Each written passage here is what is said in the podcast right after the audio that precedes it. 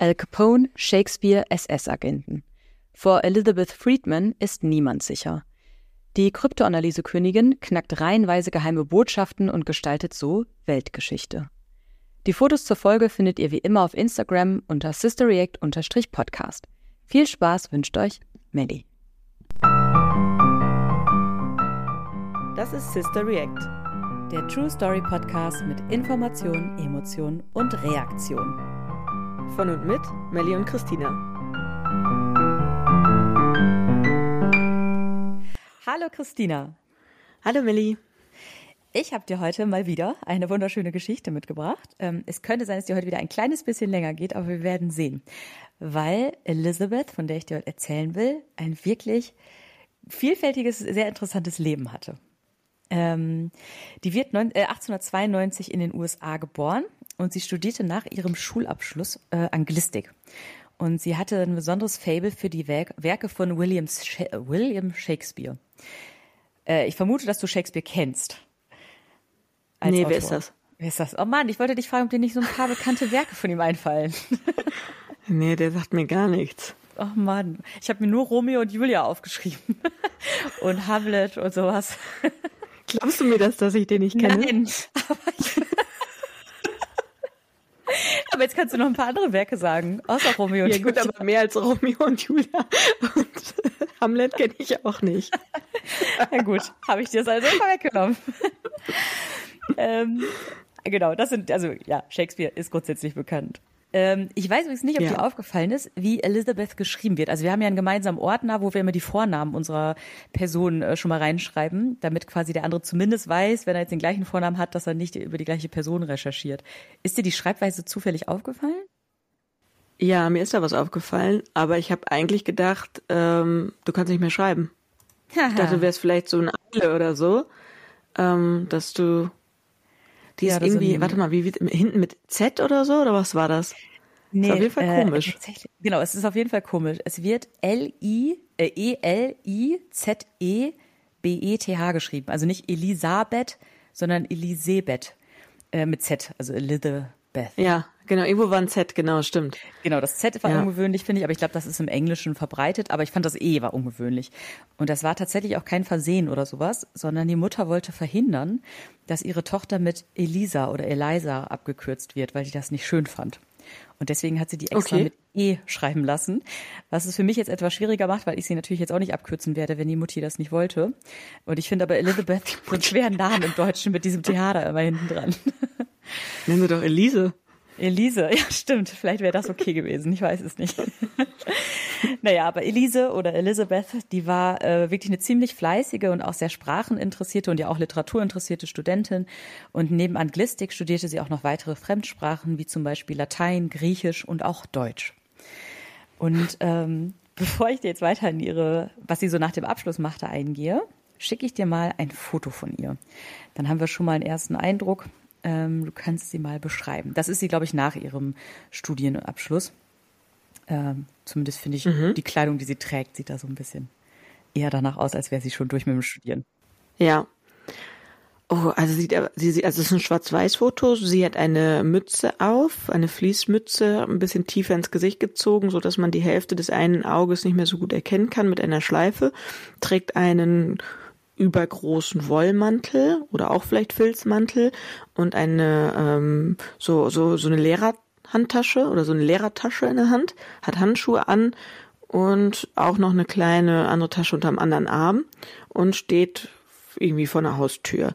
Sie guckt, äh, sie lächelt so ein bisschen keck, hätte ich was gesagt, in die Kamera. Äh, sieht sehr offen und beschäftigt aus, finde ich. Ja, das finde ich auch. Ich finde, sie sieht auch irgendwie ziemlich cool aus, aber auch wirklich, jetzt wäre sie so auf dem mhm. Weg, jetzt irgendwas Cooles zu machen. ja, definitiv. Genau. Ähm, das tat sie auch natürlich. Äh, nach ihrem Abschluss ähm, arbeitete, sie, arbeitete sie zunächst in einer Bibliothek. Und diese Bibliothek war besonders berühmt dafür, dass die ein Originalwerk von Shakespeare hatten äh, und auch verliehen anscheinend. Ähm, aber ein paar Jahre oder eine Zeit später, im Jahr 1960, wird dann ein reicher Geschäftsmann auf sie und auch auf ihre Faszination und Leidenschaft für Shakespeare aufmerksam. Sein Name ist George Fabian. Und George ist tatsächlich so reich, dass der einen eigenen Think Tank, also so eine eigene Denkfabrik, Forschungsinstitut quasi, in Illinois betreibt.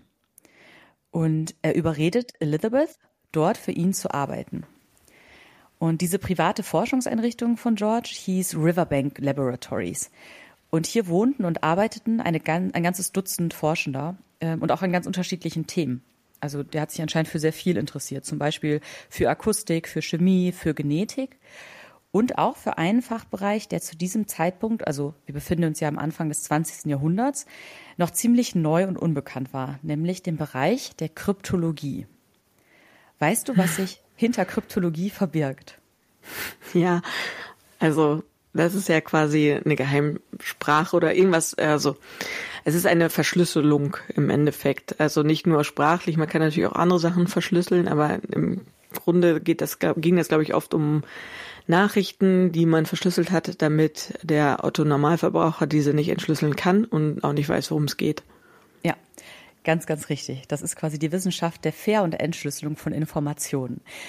Ähm, und heute spielt das vor allem im digitalen Raum eine wichtige Rolle, damit man Dateien, Texte oder Bilder halt auch sicher versenden kann und nicht Dritte mitlesen oder mitgucken können quasi. Und im Prinzip wird ein Text, genau wie du es gesagt hast, also jetzt als Beispiel ein Text mit Hilfe eines Schlüssels in eine unverständliche Zeichenfolge übersetzt. Und nur mit Hilfe des Schlüssels kann dann der Text bei seinem Empfänger auch wieder in seinen Ursprung gebracht und damit auch verstanden werden. Ein ganz simples Beispiel für eine Verschlüsselung ist zum Beispiel, wenn du jeden Buchstaben des Alphabets einfach um den nächststehenden vertauscht. Also A wird zu B, B wird zu C, C wird zu D und so weiter.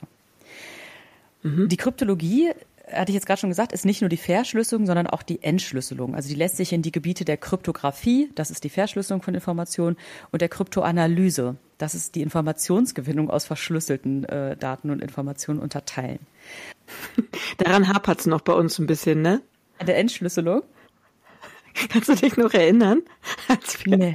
ich glaube, mal einen ganzen Nachmittag damit verbracht haben, eine Geheimsprache zu sprechen, die wir, ich erinnere mich. Also es schien so, als hätten wir uns gut verstanden, aber ja. ich weiß nicht, worum es ging.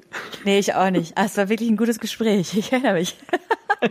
ja, das haben wir gut verschlüsselt, aber ich glaube, kein, keiner hatte, also ich glaube, ich hatte nicht mal selber einen Schlüssel, um das zu entschlüsseln, was ich da gesagt habe. Na eben, ich auch nicht. Ja, ja, gut. okay, weiter. Danke. Genau.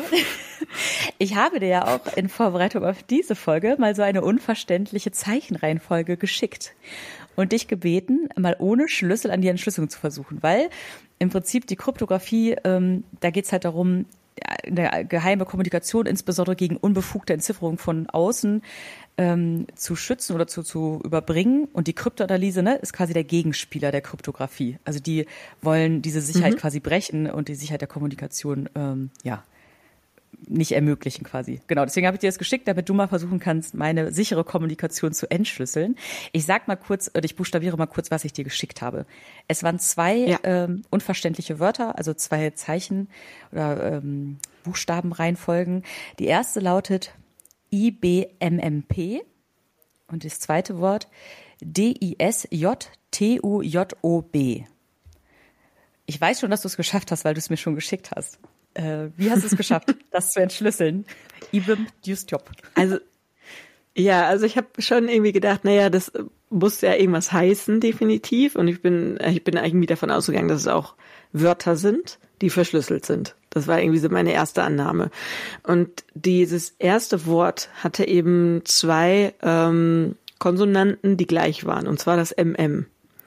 Und dann habe ich gedacht, naja, dann muss das ja irgendein Wort mit fünf Buchstaben sein, wo das dritte und das vierte gleich ist.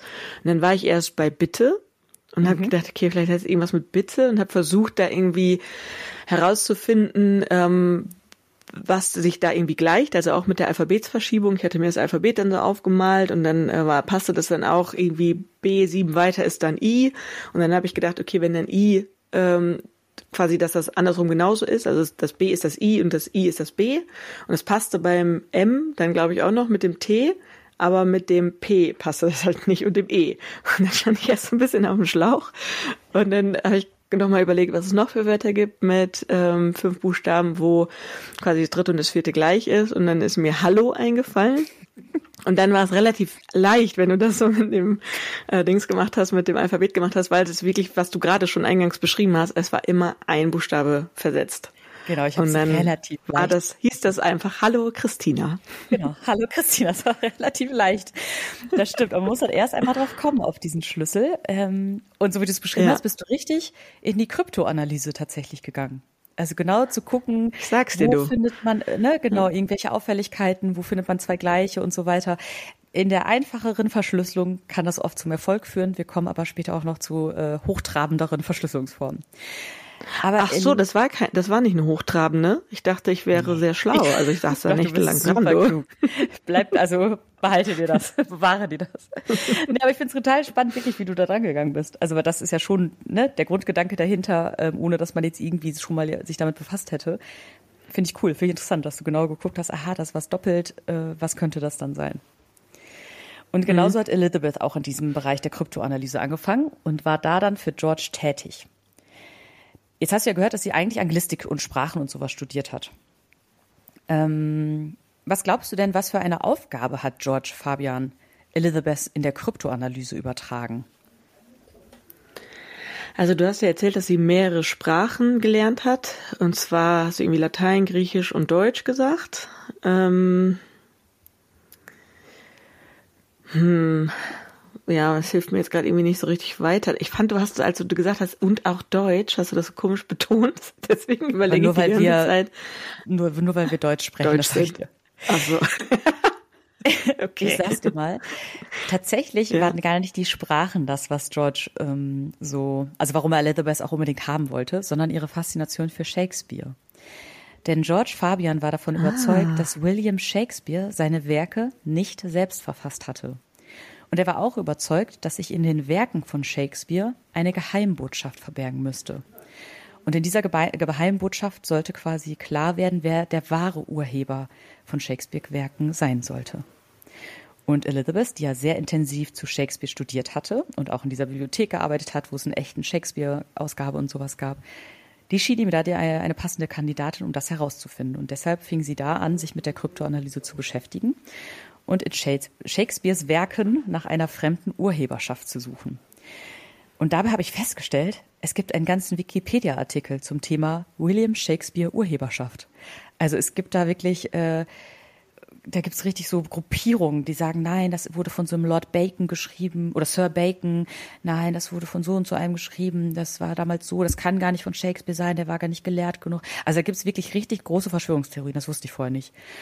Ähm, okay, das ja, war mir auch nicht klar. Überhaupt nicht, fand ich total interessant. Also auch manche Sachen klingen auch erstmal total plausibel, dass der irgendwie einen riesen Wortschatz hatte, das irgendwie gar nicht sein kann zu der Zeit und also total interessant. Äh, ja, und da war George Fabian eben überzeugt von. Da hat er sein Think Tank auch für genutzt, dass da eben untersucht wurde, ähm, ja, ob Shakespeare wirklich der Urheber seiner Texte ist. Und sie, Elizabeth saß eben genau daran, versuchte geheime Botschaften zu entschlüsseln. Ähm, und sie bekam dabei unter anderem auch Unterstützung aus dem Genetiklabor. Denn da arbeitete der junge Pflanzenbiologe William Friedman. Und der war nicht nur von äh, Elizabeths Arbeit beeindruckt, sondern auch äh, von ihr. Die beiden lernten sich tatsächlich schon am ersten Tag ähm, von Elizabeth am River Riverside Labor Laboratory kennen und arbeiteten seitdem intensiv zusammen. Und sie verliebten sich schließlich und heirateten ein Jahr später. Also im Jahr 1917 haben die beiden dann schon geheiratet, meine Güte, geheiratet. Und aus Elizabeth Smith wurde Elizabeth Friedman. 1917. So ein Scheißwechsel von Smith zu Friedman. ja, irgendwie schon. Friedman, ich weiß es nicht genau. Friedman. Friedman. 1917 tobte, wie du ja sicher auch weißt, immer auch noch der Erste Weltkrieg. Und in dem Jahr, als die Friedmanns heirateten, also 1917, da trat Amerika auch offiziell den Kriegshandlungen bei. Und auch im Krieg wurde häufig mhm. mit verschlüsselten Botschaften kommuniziert. Und es heißt, mhm. dass zu der Zeit des Ersten Weltkrieges, als die USA sich da anfing zu beteiligen, in den USA selber nur noch bis zu vier Personen vertiefte Kenntnisse zur Kryptologie und vor allem der Kryptoanalyse hätten. Und zwei davon waren eben Elizabeth und ihr Mann William.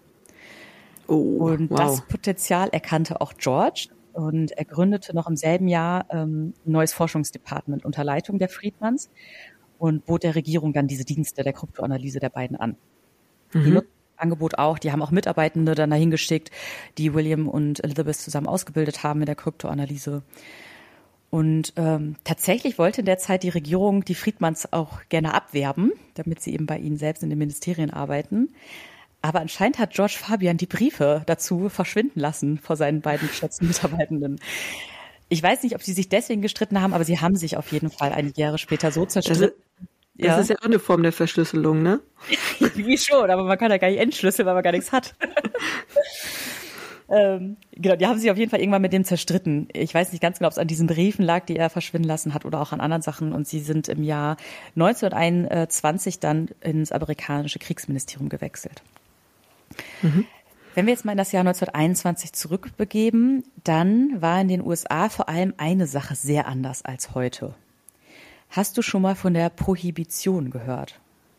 Ja, hier weißt kein was? Alkohol in der Öffentlichkeit genau. oder generell, ne? Ja. nicht nur nicht in der Öffentlichkeit, genau. Zwischen 1920 und 1933 war die Herstellung, der Verkauf und auch der Handel mit Alkohol in den USA verboten.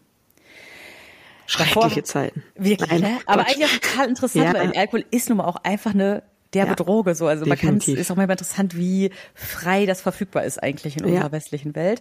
Ja. Ähm, ist ja in anderen Teilen der Welt, Land, äh, der Welt auch anders, aber genau. Aber wie es halt so häufig mit verbotenen Waren der Fall ist, es findet immer irgendwie einen Weg in die Welt äh, und auch dahin, wo es eigentlich verboten ist. Und so fand auch natürlich der Alkohol immer wieder seinen Weg auf äh, den amerikanischen Kontinent. Und zwar durch Schmuggler die ihre Waage, äh, Ware sehr häufig über den Seeweg in die USA brachten. Und ähm, die kommunizierten damals auch häufig über die damals noch ziemlich neue Funktechnik. Und der Funk konnte abgehört werden. Also, du ahnst es schon, die Schmuggler verschlüsselten ihre Nachrichten. Zunächst auch da mit Hilfe recht simpler Schlüssel, später aber auch immer mit komplizierteren Codes. Und deswegen sagte sich die amerikanische Küstenwache, okay, wir brauchen hier jemanden, der Kryptoanalyse kann. Und deswegen heuerten die 1922, also nur ein Jahr nachdem sie ins Kriegsministerium gewechselt war, Elizabeth Friedman an, um diese Funksprüche zu entschlüsseln. Und das tat sie wirklich mit großem Erfolg. Also durch ihre Entschlüsselung dieser Nachrichten, dieser Funksprüche von Schmugglern, wurden wirklich zahlreiche illegale Schmuggelaktionen aufgedeckt. Täter verurteilt und sogar ganze Schmuggelringe, also ne, so zusammenhängende äh, Täter und Täterinnen, vor Gericht gebracht. Was glaubst du, wie viele Nachrichten hat sie in drei Jahren in diesem Rahmen entschlüsselt? Oh, das ist eine harte Schätzfrage. Okay, mhm. also drei Jahre sind, ähm, ja, ich sag mal, tausend Tage ungefähr, ne? Circa. Mhm. Davon hat sie ja wahrscheinlich jeden Tag gearbeitet, ne? Also, sag ich mal, die hat 700 Tage gearbeitet, ungefähr. Und hat am Tag, oh, jetzt müssen wir, also ich würde jetzt die Schmuggler, ohne den Schmuggler, Schmugglern zu nahe treten zu wollen, aber, also ich würde dir unterstellen, dass sie nicht die größten Verschlüsselungen, Verschlüsseler sind, sondern eher sowas, was du mir gegeben hast, äh, gemacht haben. Also würde ich schon sagen, dass sie pro Tag mehrere, also mehrere Sachen entschlüsseln konnte ich glaube, dass die das auch gemerkt haben, dass da denen jemand auf die Schlüssel gekommen, äh, Schliche gekommen ist und die ihren Verschlüsselungsschlüssel anpacken müssen. Ich glaube, das hat auch gedauert. Also würde ich sagen 2100 Nachrichten. Das kannst du mal fast mal sechs nehmen. 12.000 Nachrichten hat sie in drei Jahren im Rahmen dieser Schmuggelaktion Entschlüsseln, Wahnsinn, oder? Also das ist ja gut, er hat nochmal runtergebrochen, was das ja, heißt. Wahnsinn. Ähm, ja, Und tatsächlich entstanden daraus äh, rund 650 Strafverfolgungen. Und ein Name, der dabei auftauchte, den hast du vielleicht auch schon mal gehört. Al Capone. Sagt ja. was? Al Capone. Scarface ist, glaube ja, ich, ein gehört. Spitzname von ihm. Da gibt's auch viele Filme und so drüber. Und auch der war damals ja. im Alkoholschmuggel tätig und Elizabeths ähm, Arbeit, also ihre Entschlüsselung, führte auch bei ihm zu einer Anklage. Das fand ich einfach nur, also die haben sich nicht kennengelernt oder sowas, aber irgendwie spannend, dass sie da auch mit zu beigetragen hat, dass äh, seine ja. Schmuggelaktivitäten quasi ähm, aufgedeckt wurden. Naja, die Prohibition endete mhm. dann ja 1933, aber auch dann war immer noch Elizabeths Arbeit weiterhin gefragt. Sie arbeitete dann unter anderem für das ähm, US-amerikanische Schatzamt, äh, bildete auch ein ganzes Team an Kryptoanalytikerinnen und Analytikern aus und auch andere Regierungen und, äh, suchten ihre Unterstützung. Und Ende der 30er knackte sie für die kanadische Regierung einen Code, der zur Überführung eines chinesischen Opiumdrogenrings führte. Das ist ja jetzt schon mal mhm. ganz cool, aber was eigentlich herausragend an dieser Leistung war, dieser Code war in Mandarin, also auf Chinesisch verfasst und auch mit chinesischen Schriftzeichen. Und Elizabeth sprach überhaupt gar kein Chinesisch. Aber die Logik hinter der Verschlüsselung Boah. konnte sie trotzdem aufdecken. Wahnsinn, oder? Ja, Wahnsinn, total. Das war ich richtig beeindruckend, ja. Na, wir befinden uns in einer wilden Zeit, ähm, weil dann ja eben auch der Zweite Weltkrieg äh, begann und ja, das Leben änderte. Und aber auch da wurde natürlich die Arbeit von Elizabeth und ihrem Team an Kryptoanalytikern zunehmend auch relevanter. Die USA befürchteten der damals. zweite oder der erste? Der zweite. Der zweite. Also das war jetzt schon äh, Ende der 30er hat sie diesen Code geknackt. Also Erster Weltkrieg, dann war Prohibition bis Ach, krass. 1933. Ne, dann arbeitete sie da nochmal für Kanada und so weiter. Und jetzt sind wir quasi schon in Richtung Zweiter Weltkrieg unterwegs.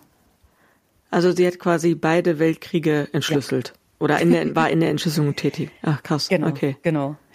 Und was ich ehrlich gesagt gar nicht wusste, ist, dass die USA befürchteten damals, ähm, dass Deutschland ihr Land über die lateinamerikanische Grenze angreifen könnte. Und deshalb haben die Nachrichten abgefangen zwischen Deutschland und lateinamerikanischen Ländern. Und dann wurde das FBI damit betraut, diese Bedrohung abzuwehren quasi. Aber tatsächlich besaß das FBI zu dieser Zeit keine kryptoanalytische Einheit. Tatsächlich war die Küstenwache die einzige US-Behörde, die eben aufgrund dieser Prohibition und der Schmuggelaktion und dieser verschlüsselten Funkspreche äh, Erfahrung mit der Kryptoanalyse hatte. Also eben das Team um Elizabeth Friedman. Und genau die arbeitete jetzt dem FBI zu und entschlüsselte wirklich zahlreiche Chiffriersysteme der Deutschen. Unter anderem sogar drei, die mit Enigma-Maschinen kodiert wurden. Hast du Ja, ich wollte es gerade sagen. Genau, Enigma schon Ja. mal gehört. Ja, ja, ja. Also äh, hab ich. Ähm, da gab's, da gibt's auch einen ganz guten Film dazu. Mir fällt aber auch der, der Titel des Films nicht äh, ein. Ähm, wie heißt denn der Wissenschaftler da hinten? Irgendwas mit A, ne? Alan Turing. Alan ja, Turing? Alan Turing, genau. Ja, ja genau. Richtig, der der Film auch- ist cool. Ja, Mhm. witzig. Ich habe ihn, glaube ich, nachher auch irgendwann erwähne ich ihn gleich noch mal kurz. Ähm, genau, der ist auch, glaube ich, derjenige, der das halt einfach äh, auf Seiten der Briten, also der hat in der britischen Einheit äh, die Chiffriereinheit quasi gearbeitet, Ja. ähm, geknackt hat den den Code. Genau, und ich sag mal kurz, kurz ein bisschen was zu Enigma und warum das so besonders ist, äh, die auch zu knacken, weil das ist eben eine der ersten mechanischen ähm, Chiffriermaschinen, die mit so Walzen arbeitet und die auch wirklich sehr hochwertige Verschlüsselung erzeugte. Die wurde im Zweiten Weltkrieg vor allem von den Deutschen zur Übertragung geheimer Nachrichten genutzt. Ähm, und die Enigma ist eine Maschine, die für jeden eingegebenen Buchstaben einen anderen Buchstaben quasi aufleuchten lässt. Also es ist irgendwie so, wenn du das A drückst, schließt sich ein Tro- Stromkreis in dieser Maschine. Aber das ändert sich immer wieder. Also wenn ich danach nochmal A drücke, ist es ein anderer Buchstabe. Also wenn ich zum Beispiel Otto eingebe, können zum Beispiel die Lampen aufleuchten PQWS. Also dann schreibe ich auf PQWS, das heißt dann quasi Otto. Ähm, und deswegen ist die quasi kryptografisch so stark. Äh, ne? das, weil, so wie ich dir das ja geschickt habe, war klar. Deswegen fand ich es gerade spannend, wie du das erzählt hast. Du hast zwei gleiche ähm, Buchstaben gefunden und hast gesagt, ah ja, das muss ja das gleiche, auch zurückkodiert quasi immer dann der gleiche Buchstabe sein. Jetzt hier bei dem Beispiel Otto, PQWS, ist ja nicht ein Buchstabe gleich. Und trotzdem kommt Otto dabei raus, wenn man es wieder entschlüsselt. Das fand ich ganz interessant, dass sich dadurch, Ja. dass die Stromkreise immer neu schließen, wirklich, egal ob du den gleichen Buchstaben eingibst, also du kannst es, also ich finde das total krass, ich weiß überhaupt nicht, wo ich ansetzen sollte, sowas zu dechiffrieren, ähm, ohne eine Maschine, die das quasi rückgängig macht. Ja. Also das ist dann wirklich, äh, deswegen meinte ich, definitiv.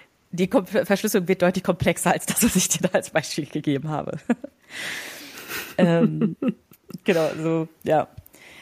Ähm, und die Alliierten ähm, wussten aber quasi, dass sie diese Enigma knacken mussten, also um wirklich den Deutschen ne, voraus zu sein. Und deswegen hat sowohl Großbritannien ne, mit Alan Turing als auch ähm, die USA intensiv daran gearbeitet und versucht, diese Nachrichten zu knacken.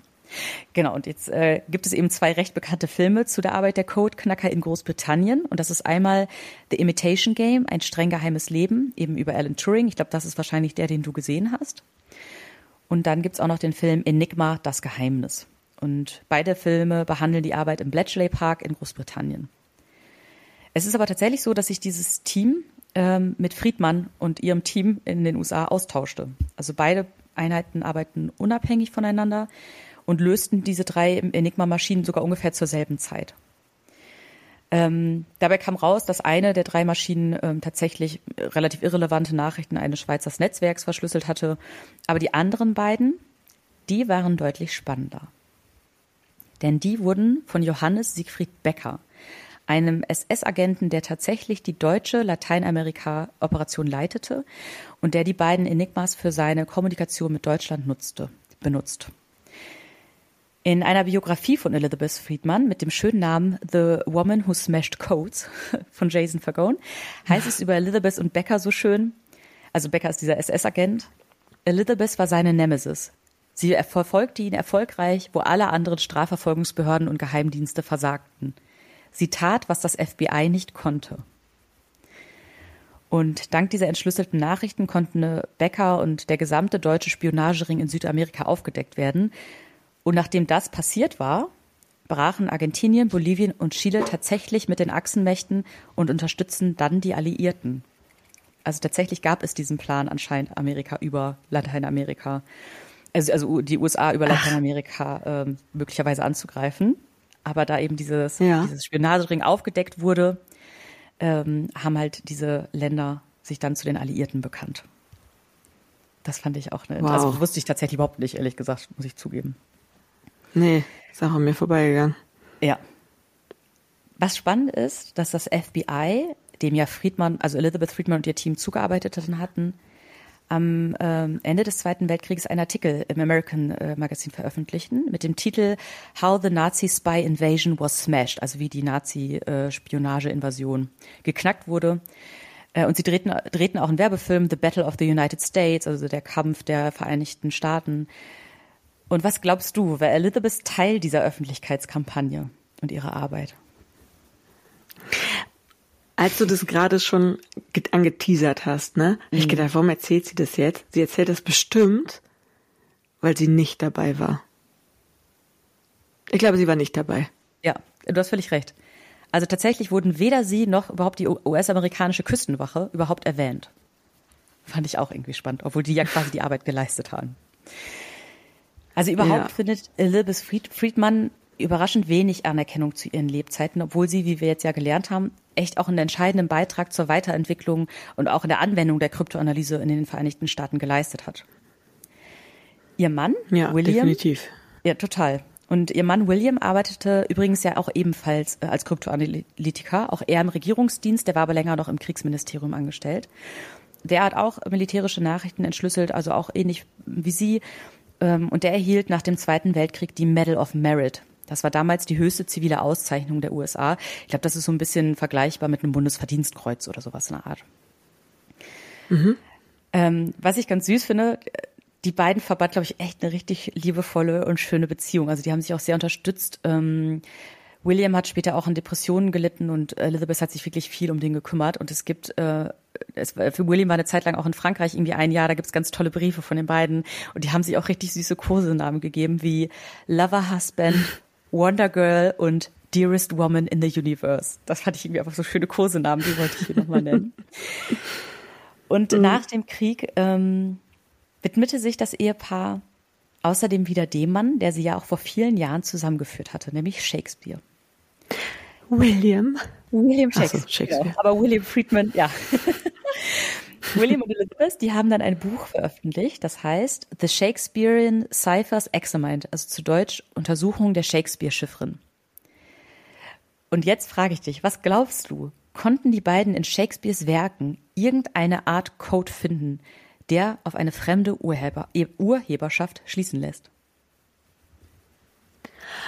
Also, die sind ja beide top, top, top, ne? Also, sie haben ja jahrelang wahrscheinlich zigtausende von Nachrichten und verschiedene Codes äh, dechiffriert.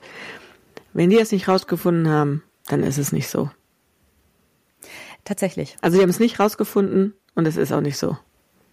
Also, sie haben es quasi rausgefunden, weil die haben wirklich mit aller technischen Raffinesse in ihrem Buch nachgewiesen, dass es in den Werken Shakespeares keinerlei verschlüsselte Botschaften zu entdecken gibt, die auf irgendeine fremde Urheberschaft Ach so, ja, ja, würden. also genau. genau. Also, ich also genauso sagen, wie du es gesagt haben hast. Das, also, ja. ja. Ja, und ja. tatsächlich gilt ihr Buch sogar als das endgültige Werk, wenn nicht sogar das letzte Wort zu diesem Thema. Und was ich sehr witzig finde, ist, dass sie selbst einen Code in diesem Buch äh, versteckt haben. Und wenn man den entschlüsselt, lautet der ähm, ich habe die Stücke nicht geschrieben. F. Bacon. Und ich hatte Bacon vorhin ganz am Anfang mal erwähnt. Es gibt so richtig Bacon, Baconisten mhm. oder wie man das auch immer sagen will. die halt davon überzeugt sind, dass dieser Sir Bacon Shakespeares Werke verfasst hat. Das finde ich ganz lustig, dass sie das als Code dann da reingeschrieben haben. Ich habe die Stücke nicht geschrieben, F. Bacon. Mhm. genau. Das fand ich sehr lustig. Ich schicke dir jetzt zum äh, Abschluss nochmal ein Foto. Es ist angekommen und es zeigt eine ähm, Wand mit ganz, ganz vielen Fotos und oben drüber steht Hall of Honor. These were the The Giants, also ähm, wie nennt man das, Wand der Ehre? Keine Ahnung, wie man das ja, übersetzt. Das waren die Gedanken. Sind die Giganten. Ja, die Giganten.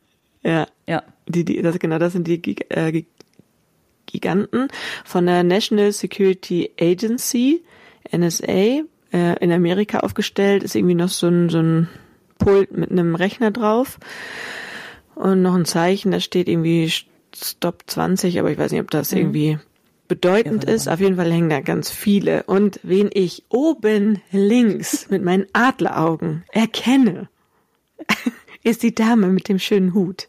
Halb verdeckt. Mit dem Auge. Ja, da ist sie. Ja, da ist Elizabeth, Elizabeth Friedman. Friedman. Ist ihr Typi auch da irgendwie? Ja, links neben ja. ihr hängt ihr Mann okay. William. Genau. Der mit dem Schnäuzer.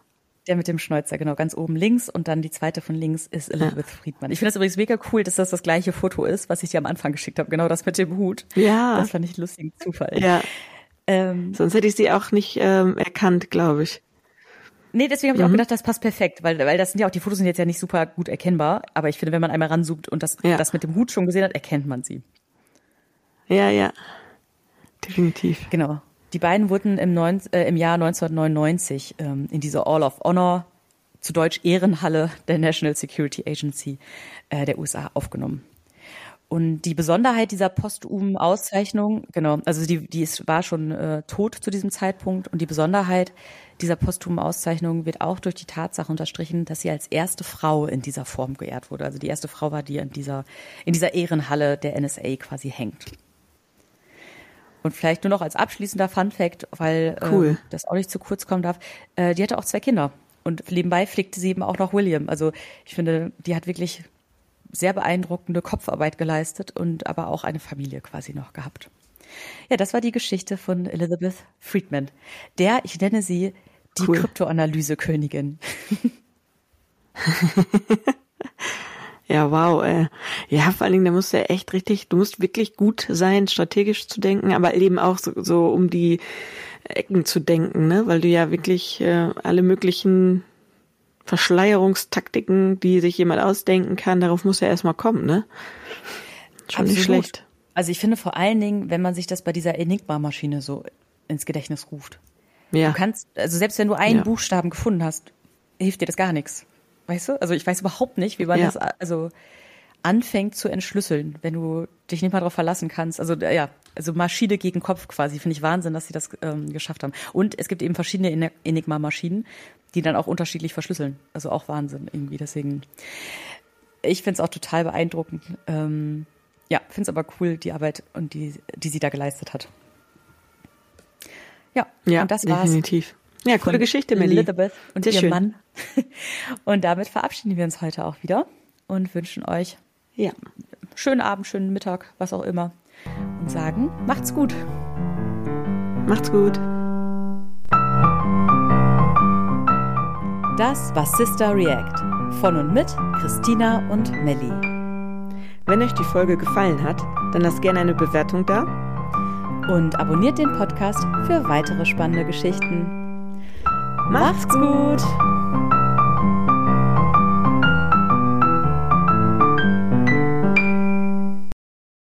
Moderation Christina Tiso und Melanie Vogelpohl. Musik Till Tiso. Produktion Melanie Vogelpohl.